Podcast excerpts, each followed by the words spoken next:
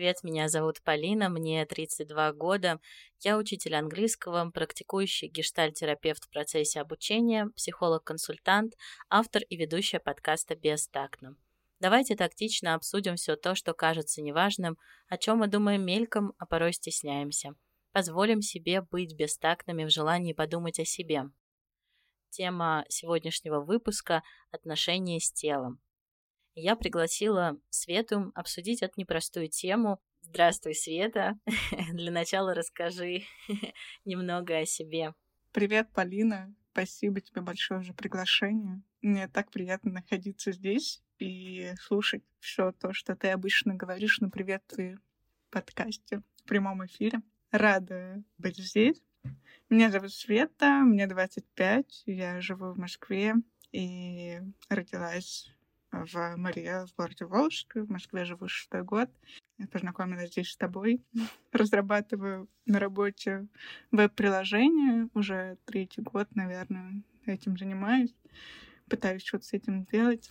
Из интересов это фоткаю на пленку периодически. У меня есть кошка. Читаю. И Наверное, важно сказать, что мы Светой, со Светой познакомились э, в рамках эм, еще одного подкаста, который, который ведут два психолога.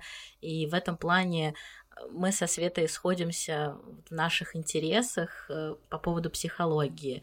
Э, правильно я помню, Свет, что ты в личной терапии? Да, да, все так. В личной терапии уже где-то два с половиной года в гештальт подходе.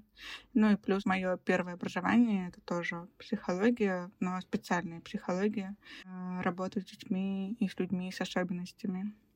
Тоже интересная тема. Да, я бы еще тебя, знаешь, Свет, э, назвала просветителем в плане отношений с телом.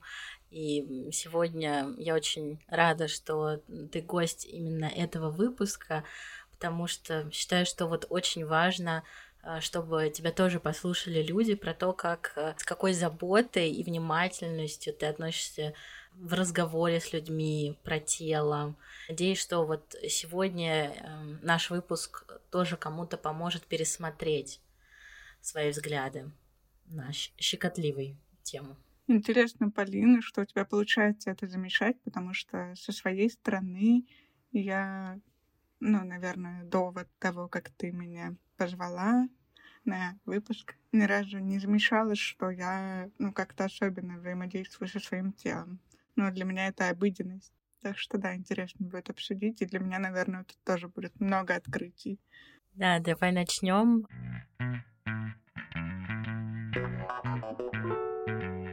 Когда говорим о теле, можем немного уйти в философию про форму и содержание, что наше сознание, эмоции, наши ценности — это вроде про наше наполнение, да, то, чем мы обмениваемся при общении, взаимодействии друг, друг с другом, там, как мы влюбляемся, заводим дружбу, да, это вроде про наше содержание. Но при этом каждый из нас э, заключен в определенную форму тела. И как ты смотришь на вот эту взаимосвязь формы и содержания тела и то, чем мы наполнены? Интересный вопрос, и вообще с интересной стороны ты смотришь. А, знаешь, у меня здесь как ты хочешь вывести э, в какие-то несбыточные как будто бы формы. У меня есть ощущение, что периодически, когда мы думаем про себя или про какие-то наши цели, мечты, если говорить в рамках тела про то тело, в котором мы хотим находиться, как будто бы иногда внутри мы можем себя представлять какими-то более сильными, более худыми, более выносливыми.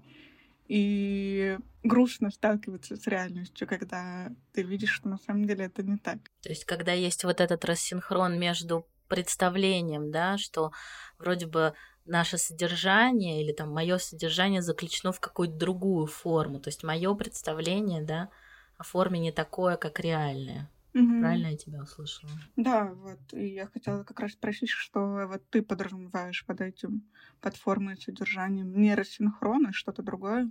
Я скорее думала о взаимосвязи э, тела и сознания.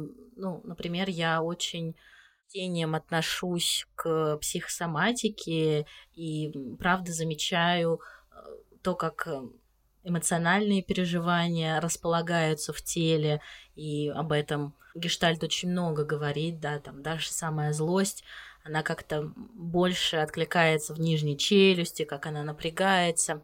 Я думаю, что часто забываем о том, что эта связь существует, и нужно быть внимательным не только к тем принципам, ценностям, которые мы воспитываем, но и бережно относиться к той форме, в которой мы заключены сейчас.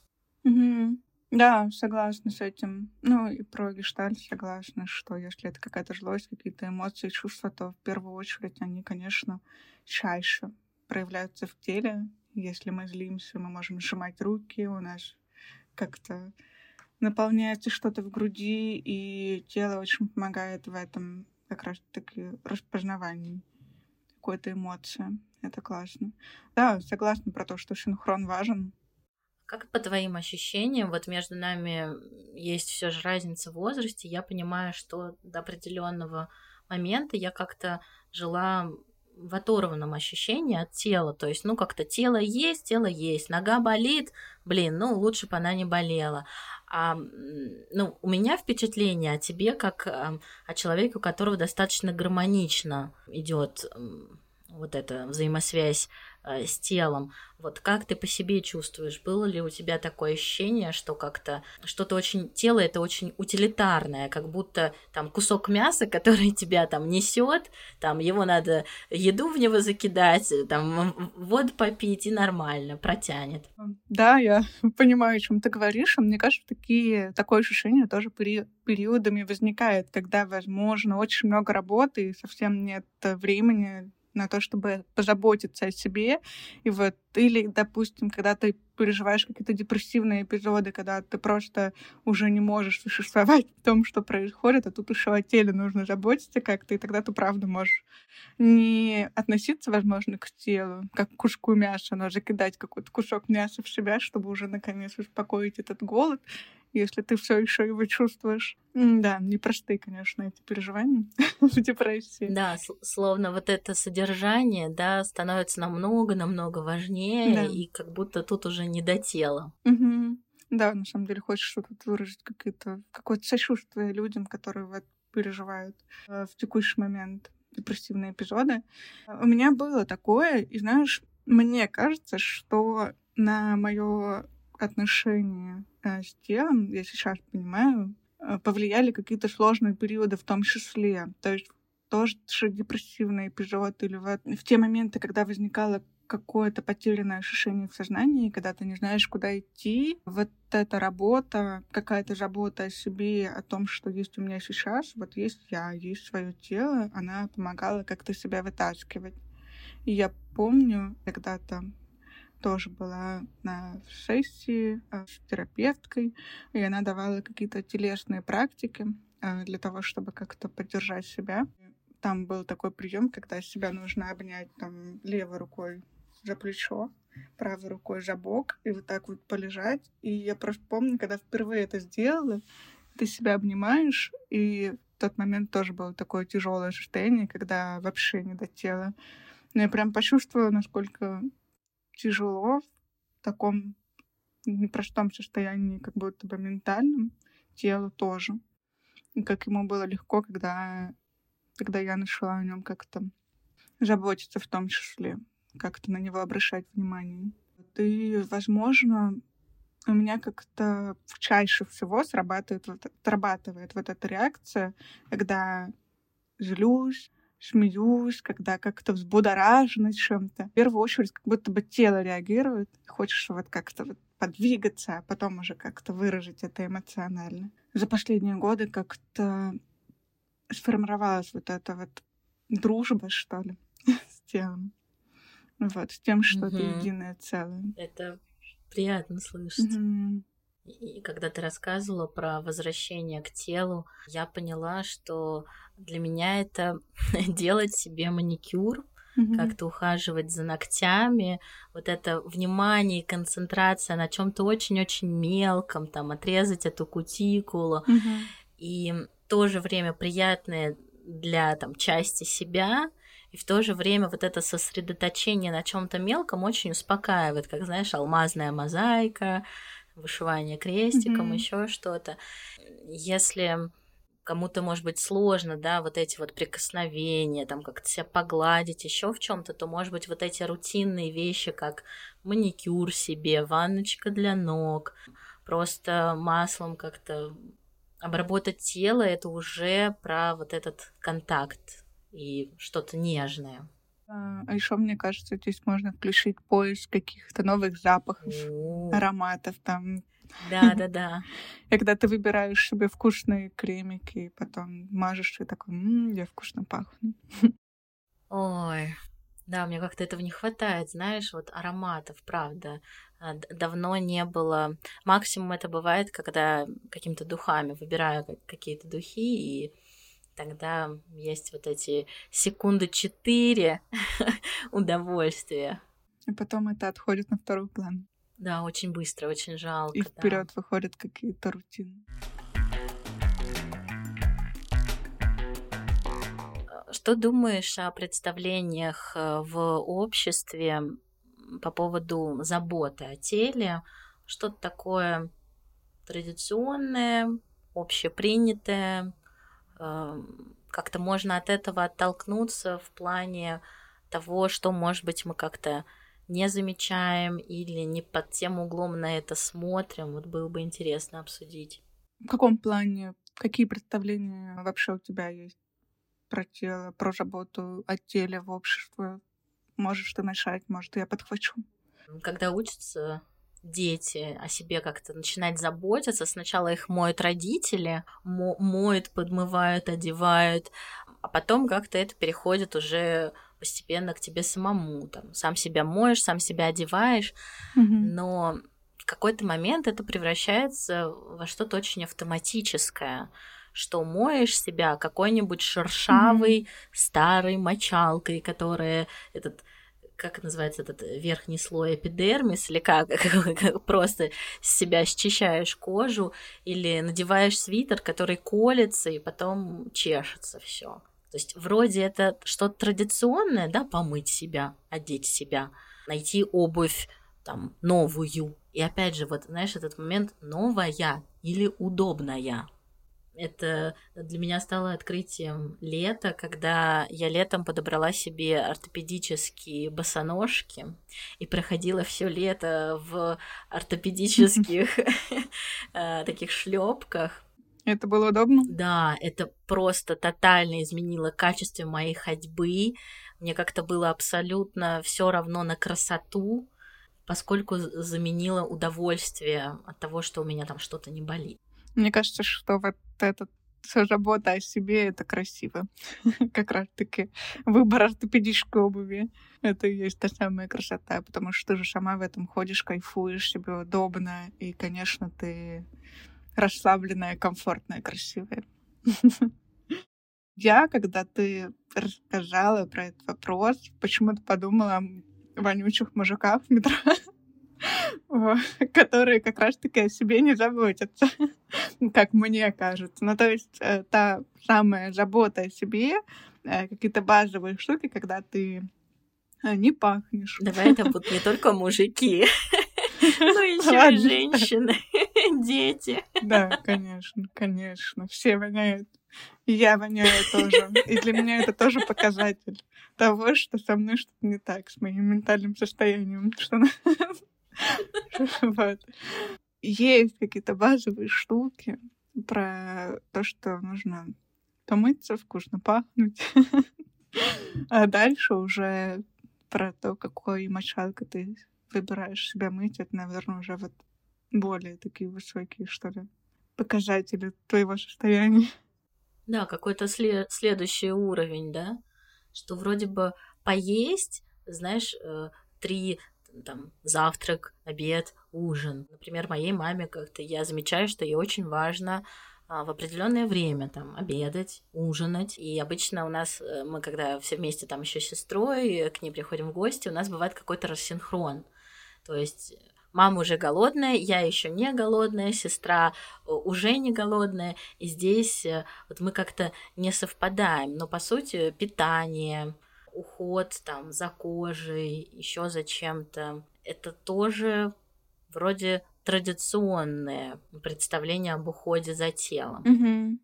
Да, я бы еще вот отметила вот про здоровье, потому что периодически у меня э, возникает, ну, внутреннее, знаешь, такое желание э, напутствия, что ли, или немножко даже воспитания, какого-то порицания, если я встречаю людей, которые там не проходят какие-то важные чекапы по здоровью раз в год. И мне как-то, как? Ты давно не был у стоматолога? Вот. Я понимаю, что это Ох, это я. А Полина?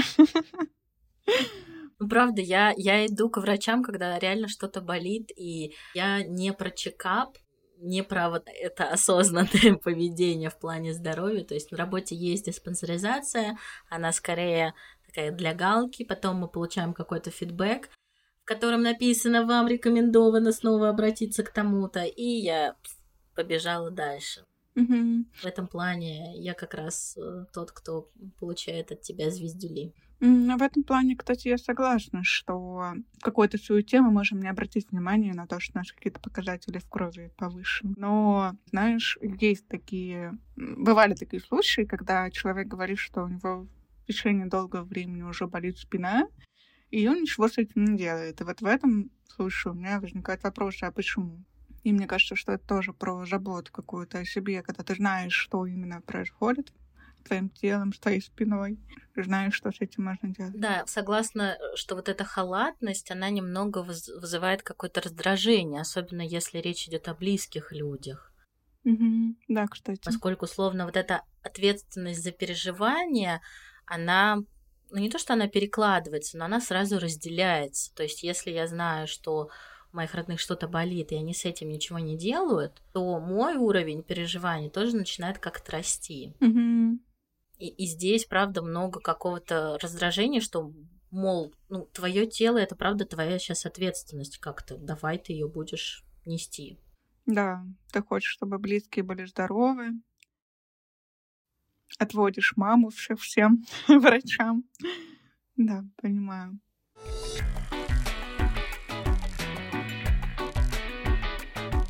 Давай обсудим тело в контексте стыда и стыжения. Модные слова лукизм, бодипозитив. Но не скорее не разбирать эти термины, а, хотя, наверное, нужен какой-то ремарка о том, что лукизм — это момент осуждения или составления своего мнения о человеке, основываясь на внешнем виде. Mm-hmm. Для выстраивания этого мнения внешний вид будет являться основополагающим пунктом. Из, от слова «лук» идет это понятие лукизм и бодипозитив, такое не стыдящее отношение к людям с разным телом, которые там перенесли и операции, и есть шрамы, растяжки, которые внешне, может быть, не очень конвенционально красиво выглядящие. Как так получается, что тело сопрягается вот с этим социальным понятием стыд. Ведь стыд невозможно испытывать, если нет какого-то актора, если нет человека, который как-то стыдит. Вот у меня предположение, что тело, хоть оно и в одежде, но это то, что мы видим сразу. То есть вот я вижу тебя, я вижу твою голову, плечи, руки, то есть я вижу часть твоего тела. И словно при знакомстве mm-hmm. я знакомлюсь не столько с твоим содержанием, которое еще пока скрыто, да, пока если ты молчишь, сколько с твоей формой. И, может быть, вот в этот момент становишься очень таким уязвимым. Когда ты сравниваешь себя с другим человеком?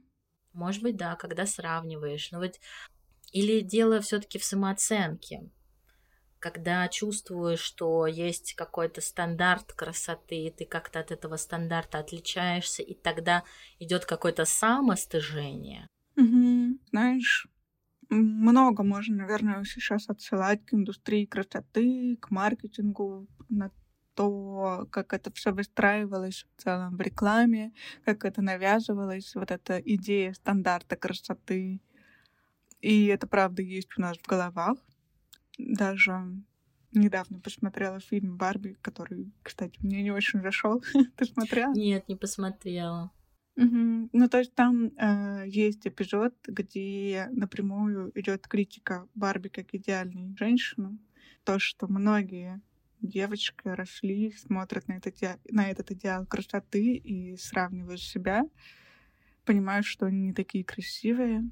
Мне, на самом деле, очень интересно, как, наверное, э, с точки зрения там родительства какого-то, как выращивать, растить ребенка и как-то немножко отводить его от общепринятых стандартов и как делать ему комплимент, что он красивый, и говорить о том, что такое красивость. Э, я, когда смотрю на людей, э, замечаю какие-то отдельные вещи, которые э, считаю красивыми, которые меня привлекают. То есть это какой-то взгляд, улыбка, мимика, то, как люди общаются, то, как люди жестикулируют, говорят, и как выглядят какие-то детали в их внешнем виде, то, как они себя проявляют или не проявляют, какую-то вот эту вот магию, когда люди просто сидят и, возможно, читают книгу.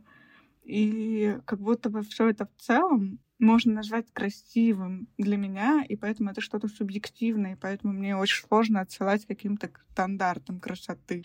Как будто в моей голове давно вот этих стандартов нет. Ну вот, когда ты говоришь про детей, вот тоже важный момент, что, ну, я знаю с, ну, не то, что знаю э, прям поименно, но я знаю, что твой круг общения, он очень большой, и у тебя очень, ну, большая насмотренность, в том числе и в твоем хобби, да, фотографии, что ты видишь эти красивые кадры, ты замечаешь эту красоту. Словно, может быть, для родителей как раз важно ребенку показать эту насмотренность, что вместе с ребенком замечать эту красоту в разных лицах, в разных цветах э, там, кожи, волос, разрезе глаз, еще в чем-то. Сейчас, мне кажется, реклама и маркетинг уже не столь агрессивны, уже этого чуть меньше. Тем более люди сейчас как-то научились фильтровать социальные сети для себя. Уже дальше идет успешный успех, какие-то модели или еще кто-то. А, больше идет там про жизнь. Мы уже подписаны не на знаменитых блогерах, а там друг на друга, на друзей, которые ведут какие-то маленькие там телеграм-каналы, и это как-то намного приятнее, чем, не знаю, канал, где 30 тысяч подписчиков наверное, мама говорит о начитанности. Вот я сейчас подумала, начитанность, да, что когда мы читаем книги, мы подсматриваем чужой жизненный опыт. И вот я думаю, что насмотренность — это как начитанность, только ты учишься видеть разные лица. И это не только лица прохожих, ведь красота еще и в общении, да, вот при когда мы прикасаемся к этому содержанию, у нас происходит какой-то обмен мнениями, это тоже влияет на наше восприятие формы. И кто-то может стать красивее в процессе нашего общения с ним или с ней. Тоже, кстати, интересно, как в процессе да, человек раскрывается. И согласна про то, что реклама какой-то общественный... Маркетинг. Не маркетинг даже, а какой-то общественный... Какое-то авторитетное мнение преподносит нам уже не красивую картинку, а именно реальную жизнь. Такого, правда, больше становится. Та же Икея недавно выпустила рекламный ролик, где ее предметы, где предметы мебели Икеи в поломанном виде, э, разрисованные детьми, ручками. Ну, то есть вот такая реклама. Это, кстати, правда клево, что мы видим совсем другую картинку, и что нам э, можно не ориентироваться на идеал. И что много сейчас идет разговоров о том, чтобы не сравнивать себя с другими, а опираться на свой путь и на свой жизненный опыт, на свои какие-то первоначальные ресурсы и на то, что мы хотим, и что мы можем делать сейчас, исходя из того, что у нас уже есть. Тогда я правда замечаю, что источником стыда является сам человек для себя. То есть у меня стыда про тело много, и чаще я понимаю, что я же сама его и как-то проецирую на тех, там, с кем я могу общаться. Правильно я слышу, что если откалибровать вот этот момент сравнения, сопоставления, то это поможет э, как-то этот стыд урегулировать. Возможно, но, если честно, мне кажется, что это нереально, что сравнение всегда будет. И несмотря на то, что мы вот сейчас говорили про то, что фильтруем социальные сети, да, смотрим телеграм-канал, локальные друзья, мы все равно живем в мире социальных сетей, и вокруг нас больше, гораздо больше людей и жизней, которых которые мы видим, которые мы можем замешать, и всегда так или иначе возникает это сравнение. Я думаю, наверное, что здесь важно вот это сравнение замечать и не уходить в стыд, может быть, пробовать не уходить в стыд, потому что в данном контексте мне почему-то кажется, что стыд — это вот когда ты так берешь палку, бьешь себя, и все, ну, он вот ты простыдил себя, и все на этом как будто бы вот момент раздумывания закончился, как будто бы можно пойти другим путем. Ну вот ты чувствуешь, что ты начинаешь себя ругать, и немножко подумать в эту сторону, а зачем ты себя ругаешь. Угу. Да, мне понравился вот этот момент про палку. Ну, то есть можно в этом моменте, как-то, когда ты себя ругаешь, ну, понятное дело, что это какой-то твой паттерн, которым, по которому ты привык действовать. А вот ты замечаешь, думаешь, а зачем я сейчас себя ругаю? А могу ли я как-то по-другому? И вот как-то немножко уйти к состраданию самому себе, что ли. Погрустить вместе с собой быть к себе добрее. Я такой вот проводник сейчас какой-то. Да, мне нравится, знаешь, момент, что можно себя бить за что-то, что... Вообще, мне кажется, что когда бьешь себя, э, чаще обвиняешь в каких-то, может быть, недостатках, которые одномоментно взять и изменить невозможно. Там лишний вес, излишняя худоба, форма пальцев, не знаю, а, форма бровей, хотя, наверное, брови как-то можно да, сделать где-то mm-hmm. тоньше, меньше, но их там нельзя нарастить. И все равно это вот когда мы стыдим себя, а, мы не можем взять и как-то волшебным способом это в себе изменить. Mm-hmm. Я помню, что я очень долго не, не носила босоножки с открытыми пальцами, потому что у меня знаешь, такая смешная форма пальцев, а палец слегка загнут наверх, и у меня обычно вся зимняя обувь, которая, знаешь, с этим, с меховой подкладкой, у меня типа палец протирает, просто потому что у него вот такая форма. И с этой формой... Это же классно. Только у тебя такие пальцы. Это, это то, чего я стыдилась, и правда, что я с этим ничего не могла сделать, ну, то есть как-то эту форму я не могу изменить. И mm-hmm. потр... я не могу сейчас сказать, что мне потребовалось, там, 4 года терапии или, не знаю, общение с разными людьми, или то, что я пошла и в метро повысматривалась, какие есть пальцы в метро. Mm-hmm. вот. Но через какое-то время, правда, мир не умер все как-то не ослепли от безудержной некрасоты моих пальцев, а я как-то даже научилась с юмором и в том числе заботой как-то к ним относиться, при том, что они такой смешной, аляпистой формы.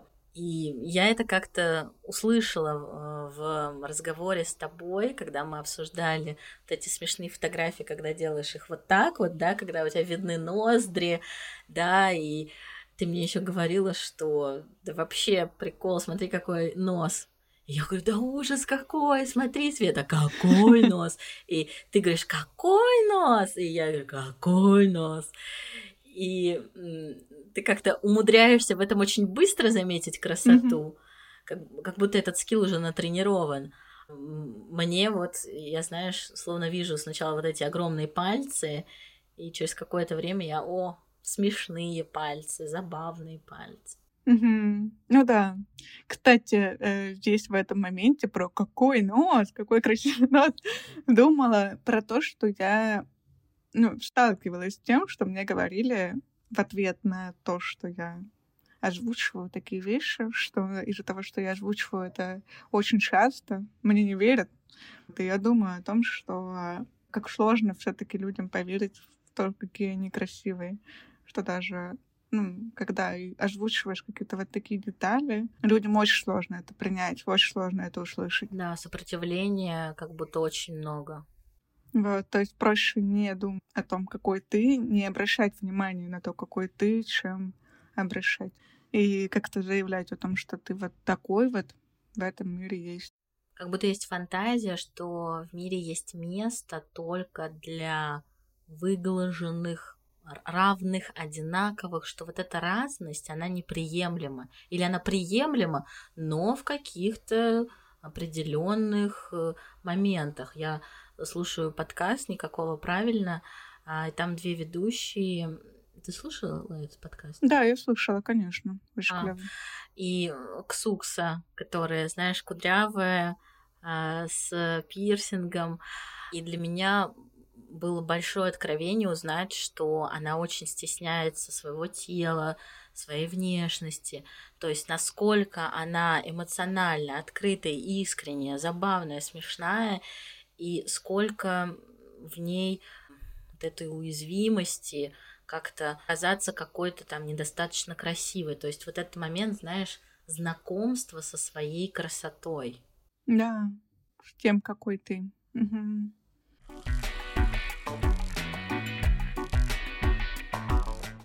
И вот когда мы говорим с тобой про замечание красоты, я думаю, э, из какой точки можно замечать свою красоту. То есть одно дело через отражение, через комплименты, через партнера, а, но при этом я знаю и клиентов, и знакомых, у которых уровень критичности к себе настолько уже ядовит, настолько высок, что никакой комплимент э, не пройдет через вот эту лазерную сетку, которая выжигает э, все добрые слова я задумалась, как же можно знакомиться с красотой своего тела? Очень интересный вопрос, потому что когда ты говорила вот про вот эту ядовитость по отношению к себе, когда ты, правда, озвучиваешь если говоришь о себе, озвучиваешь какие-то довольно такие неприятные, горькие вещи, которые, правда, грустно очень слышать.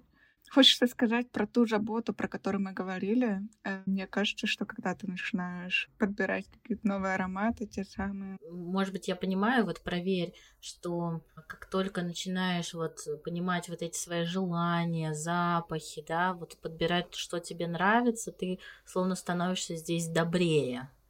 И из mm-hmm. этой точки как-то легче замечать что-то красивое в себе. Ой, кажется, у меня вот тут ресницы приятно загибаются. Угу. Да, кстати. Угу. Еще подумала, что можно маленькие дети, ну, практически все очень милые, приятные. Даже когда сам смотришь на себя маленькую, маленького, а, очень много умиления.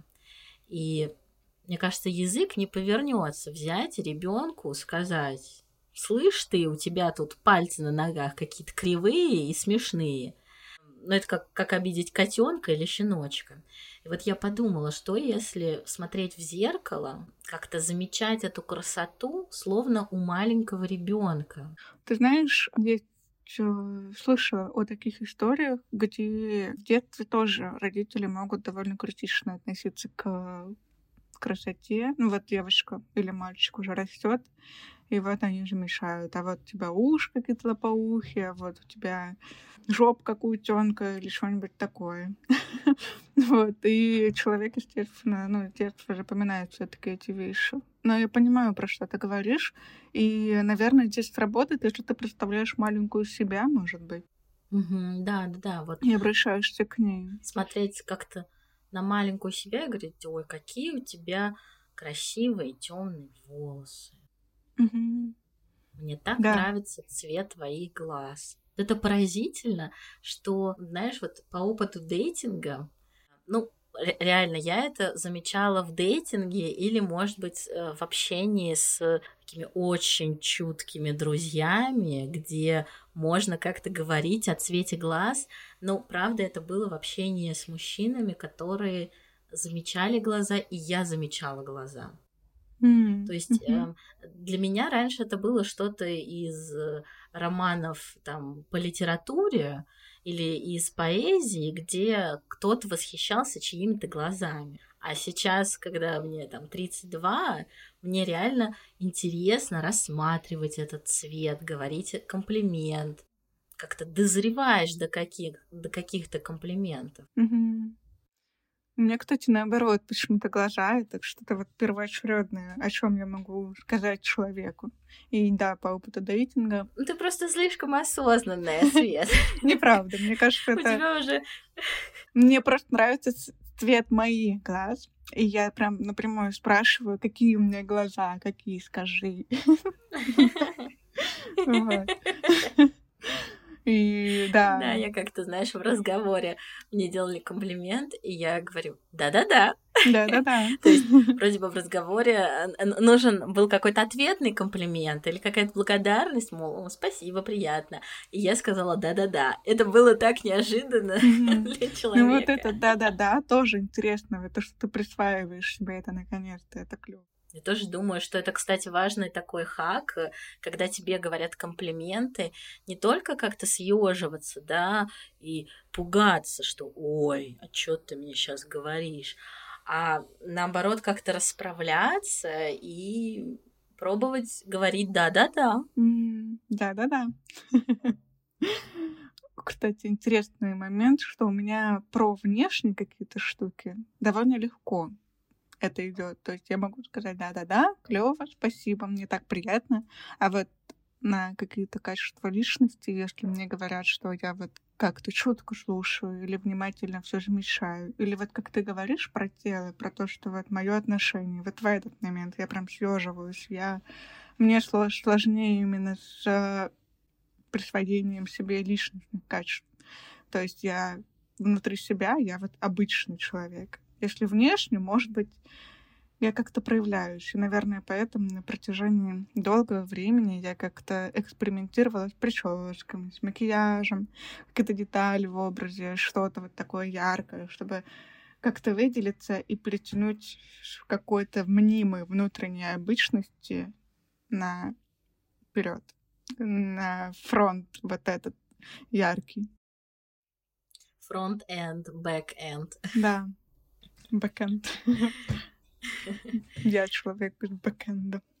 А я подумала, что наоборот, я, а, мне легче услышать комплимент моим качествам и содержанию, уму, еще чему-то, поскольку я про это про себя знаю. Я могу говорить да-да-да, а вот про тело, там, как-то глаза, еще про что-то. Э, здесь больше оторопь и ой, тоже нужен какой-то, знаешь, скилл вот в этом принятии, признании, а не... Присвоении. Угу. Согласна.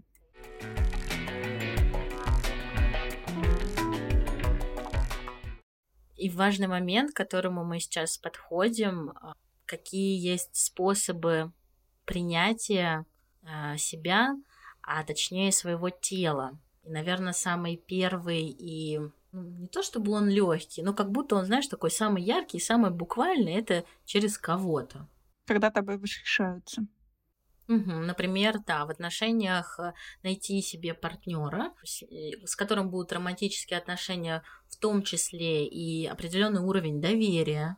И если он или она восхищается, то словно этому довериться легче. И тогда это можно себе присвоить. Еще через кого в отношениях сложный момент тоже.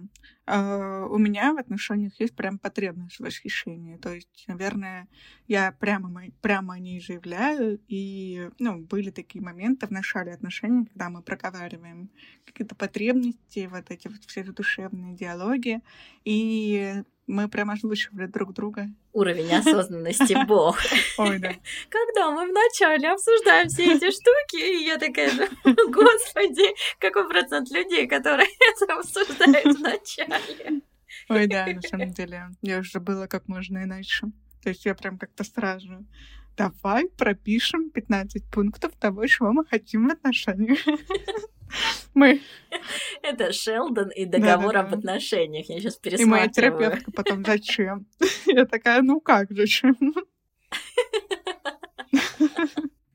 во-первых, сама озвучиваю вот эту потребность восхищения. Во-вторых, э, мой партнер тоже ее озвучивает. И, ну, мужчины, партнеры, им тоже важно было, чтобы я им восхищалась, говорила им комплименты. Очень осознанные партнеры мужчины. Может быть. Правда, подросток. Представь, реально мужчина, который говорит, у меня есть потребность в восхищении. Просто для меня это какой-то нонсенс. Ну, в моей жизни я, правда, не встречала таких людей, которые бы могли так честно сказать, что «Полин, давай ты будешь мной восхищаться». Когда ты говорила про родителей, я думаю, что ну, во взрослой жизни мы как будто больше сталкиваемся с последствиями того, как недолюбили, недоговорили, недосказали. А, и обычно в терапии мы тратим определенное время на то, чтобы отгоревать, отзлиться и даже, может быть, научиться об этом правду просить моя осознанная мама, привет. А, теперь уже спрашивает, ты сейчас что хочешь? Чтоб я тобой повосхищалась? Или тебе нужно это? Я говорю, да, да, давай, повосхищалась. Она такая, прекрасно, замечательно. И потом я, правда, перепроверяю. я говорю, ты это искренне говоришь или это сарказм? Но а, еще важный момент родителей это обсуждение границ тела, как со мной можно и как со мной нельзя мне кажется, самое важное для ребенка понимать, где его как-то тело заканчивается, как с ним, как до него можно дотрагиваться, как нельзя. Э, читала одну э, девушку, она э, фем-просветительница, ну, тоже лояльна психологии, и она рассказывала о том, как э, ее дочка могла говорить бабушке, что ей не хочется, чтобы та ее обнимала, потому что та обнимает очень крепко, очень неприятно, и это доставляет э, такие неприятные ощущения. И, ну, правда, сейчас э, людям старшего поколения, ну, если мы говорим, знаешь, так не про родителей, а даже про бабушек, дедушек, но это нонсенс. В смысле я должен спросить? Правда, она потратила, вот эта женщина, определенное время на то, чтобы объяснить своей там, матери, то есть бабушке, э, что, пожалуйста, дождись, когда она сама подойдет, как-то попросит, э, чтобы там, ну, внучка подойдет и попросит. Из э, таких жутких историй, да, о том, кто переживал насилие, и те люди, которые находят смелость этим делиться, говорят о своем состоянии замороженности – когда они могли ничего сказать, ничего сделать. То есть включалась эта защитная реакция, которой словно из своего тела выходишь и не ощущаешь. И правда, вот этот момент, знаешь, когда вот говоришь «ай», вот словно тебя можно ткнуть, а это «ай» ты скажешь секунд через пять. Мне кажется, это то, что закладывается в самом детстве, mm-hmm. чтобы сразу... Заторможенность. Да, сразу на какое-то прикосновение неприятное, шла автоматическая реакция. И чтобы этот э, момент торможения или какой-то инерции, он был минимальный. Очень-очень знакомо то, о чем ты говоришь. Именно вот про вот эту замедленную реакцию. И даже во взрослом возрасте сложно э, ее выстраивать, выстраивать, вот сокращать вот это время реакции, чтобы, так скажем, сознание мгновенно реагировало на какие-то действия в теле. Возвращаюсь к каким-то первичным телесным реакциям. Вот произошло что-то, что нарушает твои границы, и ты телом чувствуешь, что ты напрягаешься, как-то реагируешь иначе, а сознание еще не доперло до того, что это ну, происходит с тобой, что это не ок, с тобой так поступать. Ну и потом вот сидишь дома, думаешь, типа, так, надо было иначе ответить, надо было ого, показать ей. И да, мне правда кажется, что очень важно проговаривать в детстве, обращать на это внимание, спрашивать детей, и в этом плане, кстати, если говорить про какое-то просвещение если, если говорить про сексуальное просвещение, воспитание с раннего детства этого в детях, очень восхищаюсь в этом плане своими знакомыми сестрами, которые вот тоже э, детям дошкольного возраста покупали, ну, вот детские книжки, где как раз-таки рассказывалось о том, что такое границы твоего тела, как с тобой могут обращаться, что нужно делать в случае, если с тобой поступили так, как тебе не хочется. Вот, и какие телесные реакции возникают, когда происходит то, что тебе не нравится. Вот, и это классно, что взрослые не стесняются об этом говорить со своими детьми, потому что это правда важно. И здесь это, знаешь, вот момент еще про безопасность, что много можно слышать, да, границы, мои границы, ты нарушаешь мои границы. Сколько бы, насколько популяризирована не была эта фраза, да, эти границы, они реально про нашу безопасность. Не только эмоциональную, но и физическую. В этом плане холодность и глухость к нашему телу и каким-то сигналам порой бывают очень непростительными. То есть э, не хочется как-то стращать, но при этом хочется, знаешь, как-то вот так, у давайте-ка мы будем сейчас внимательны к тому, как там у меня там мизинец болит и еще что-то. То есть это правда про, про нашу безопасность, и нам с этим телом очень долго жить. Оно как бы не только, да, нас просто носит на работу и приносит домой. И тут еще хочешь отметить про смелость, про свои границы заявить и не стесняться об этом сказать. Ну, то есть, да, тот же мизинец болит, не трогай, пожалуйста, и сказать об этом как-то своему окружению. Или вот э, у меня тоже есть история с тем, что я чуть хуже, чем слышу, чем все остальные, и вот мне тоже было сложно прийти к тому, что я могу вообще-то сказать об этом в обществе, в том числе, что, ребята, говорить погромче, я тоже хочу вас слышать. И это тоже, ну, своего рода тоже, когда не то чтобы границы, но ты как-то очерчиваешь себя, что вот я вот такой. И это нормально. Вот я другой, и как-то попросить вести себя, вести с собой, возможно, людей иначе. Естественно, тут еще история о том, что люди могут отказаться, и тоже нормально. Вот. Угу. Но попросить ты можешь. Да, да, да. Это не про то, что как бы должны все там как-то вокруг э, аккуратничать, да, с чужими границами, но заявлять и как-то встречаться с ответной реакцией тоже возможно.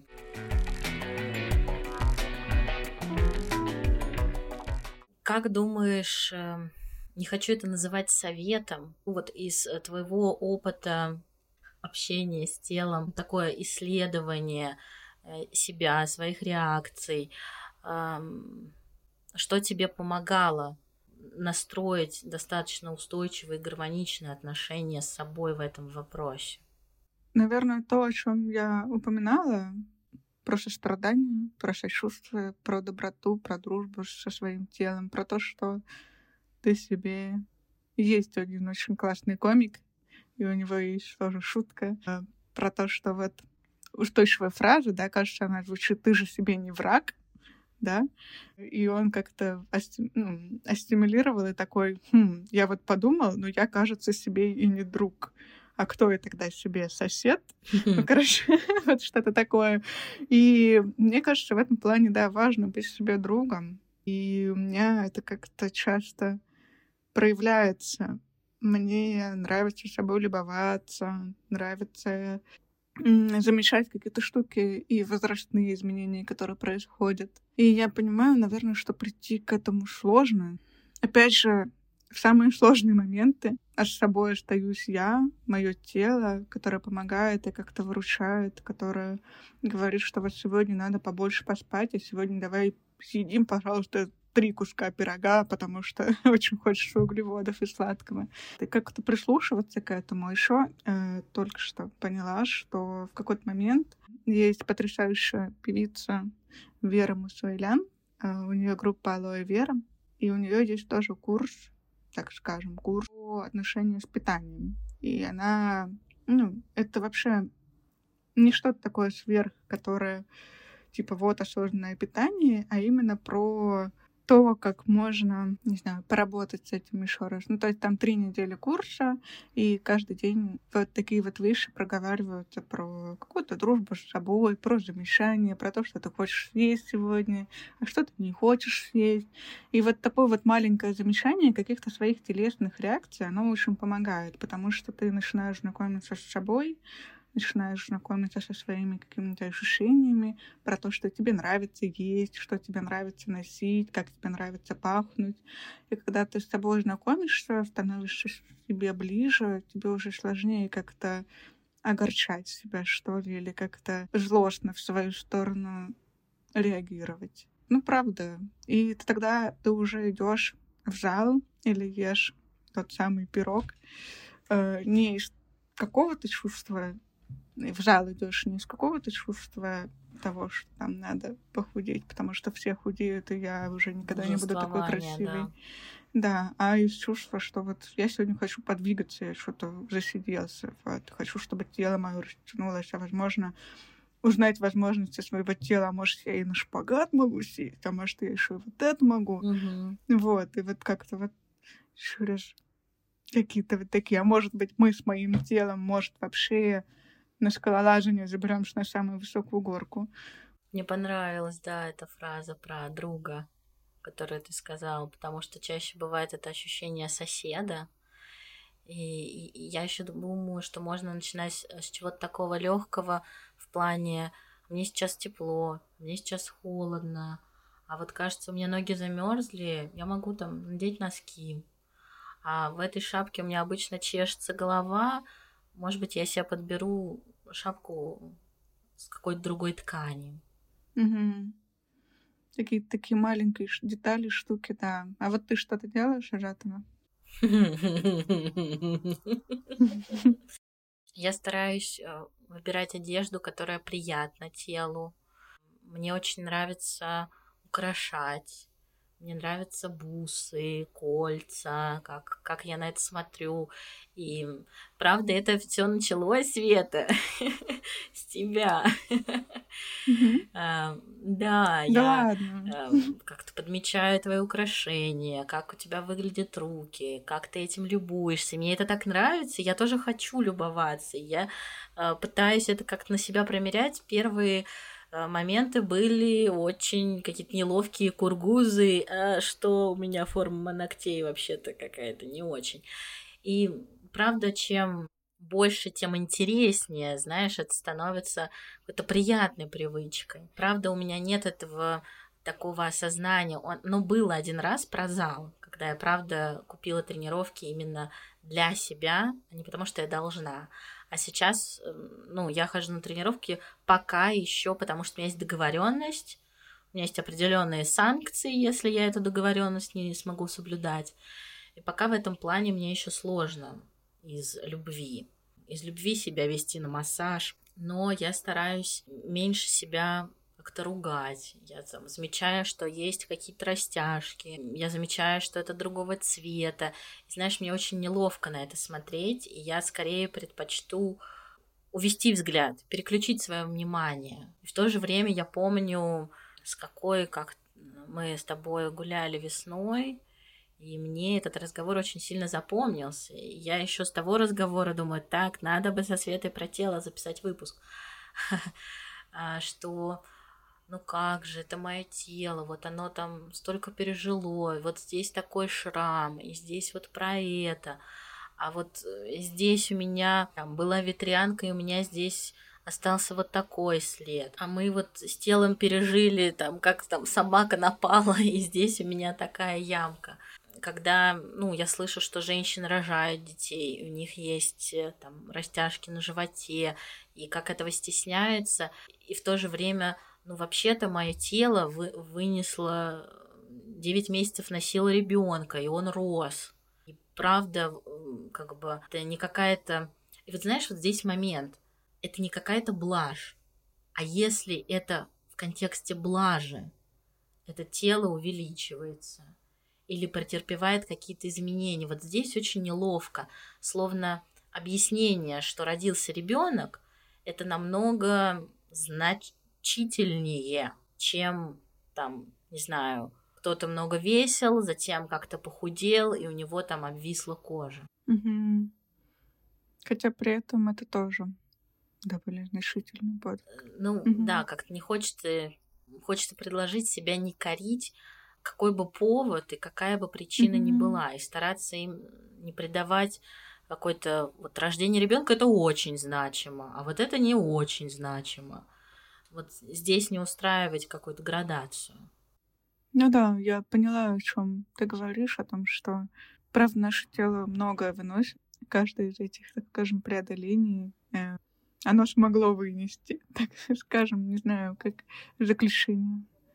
Да, и, и, и плюс еще выносят наши стрессы которое наше содержание, да, переживает. И здесь, ну, просто тотально какими-то железными нитями этот стресс, он mm-hmm. реально в нашей форме как-то перерабатывается. Да, мы очень много говорили про какие-то мои про какое-то, да, мое отношение с телом, и у меня возникло ощущение, что я говорила только о хорошем. И ведь это неправда. То есть у меня тоже бывают моменты, когда я просто сижу и такая, вот, я такая сякая, я ничего не умею вообще, что-то руки у меня такие, нос такой, ничего не понимаю, еще вообще такая, почему я вообще так много набрала за последние полгода, вот, взять себе там чипсов пахать. И вот э, такое бывает, и мне очень понравилось, что, ну, в такие моменты, какого-то тотального эмоционального бессилия, когда ты вот сидишь и коришь себя просто за то, как ты выглядишь. А, хочется вот как-то немножко сверху посмотреть на это, да, и посочувствовать, правда, тому, что в такие моменты ты не можешь даже, ну, оставаться себе другом. То, что это, правда, какой-то тяжелый момент, когда ты начинаешь себя корить, видимо, что-то, правда, происходит такое. Можно немножко вывести себя в сочувствие. Но такие тоже моменты бывают. Еще я помню, что хотела сказать. Сказать про хайп, про то, что в целом для каких-то блогерских таких штук, для продвижения себя, на разницу с другими людьми неплохо можно похайповать. Типа, вот я вообще-то такой. И когда ты заявляешь о том, что у тебя пальцы такие, видишь, такой, смотрите, как у меня пальцы, видите? И это, правда, привлекает внимание. То, как ты, правда, смеешь о себе вообще-то сказать. Вот, люди же, ну, видят такие, типа, да ё-моё, как ты вообще себе это позволяешь? А ты позволяешь, потому что вот ты такой. Интересно. О, мне, нравилось, мне нравится, как мы завершаем здесь выпуск Котели на очень веселой и радостной ноте. И я очень благодарна, что наш выпуск с тобой состоялся. Он, правда, хочу сказать, что вот он, он рос, он созревал. А, и правда дозрел до нужного момента, когда мы так стихийно собрались и записали. Спасибо большое, Свет, что сегодня присоединилась. Спасибо тебе, Полина. Очень приятно было, чтобы пообщаться. Прям чудесно. А, спасибо, что дослушали до конца. Пожалуйста, подписывайтесь на телеграм-канал подкаста ВК Сообщество, ставьте лайки в Яндекс Музыке и звезды в Apple Podcasts. А также не забывайте про отзывы. Чтобы обсудить тело, вы можете приходить на терапию ко мне. А чтобы позамечать красоту, которая видит Света, вы можете прийти к Свете в социальные сети. Ссылки я оставлю в описании. И также Свет приглашает на фотосессию. Да, я приглашаю на фотосессию. Давно очень хотела, хочу попробовать э, начать фотографировать на пленочный фотоаппарат портреты. И с радостью, если у вас есть желание, попробую реализовать ваши задумки, идеи и вместе что-то придумать. И я рекомендую здесь э, Свету, как вы могли услышать, как очень чуткого фотографа, который э, сможет э, вашу красоту подчеркнуть и, возможно, как-то даже ваши отношения с телом восстановить в этом плане, когда посмотрят через объектив и как-то по-другому. Свете, правда, удается находить и замечать красоту каждого человека. Не забывайте про лайки, звезды, про аудиоплатформы. Подписывайтесь, пожалуйста, делайте репосты. Все, пока. Всем пока-пока.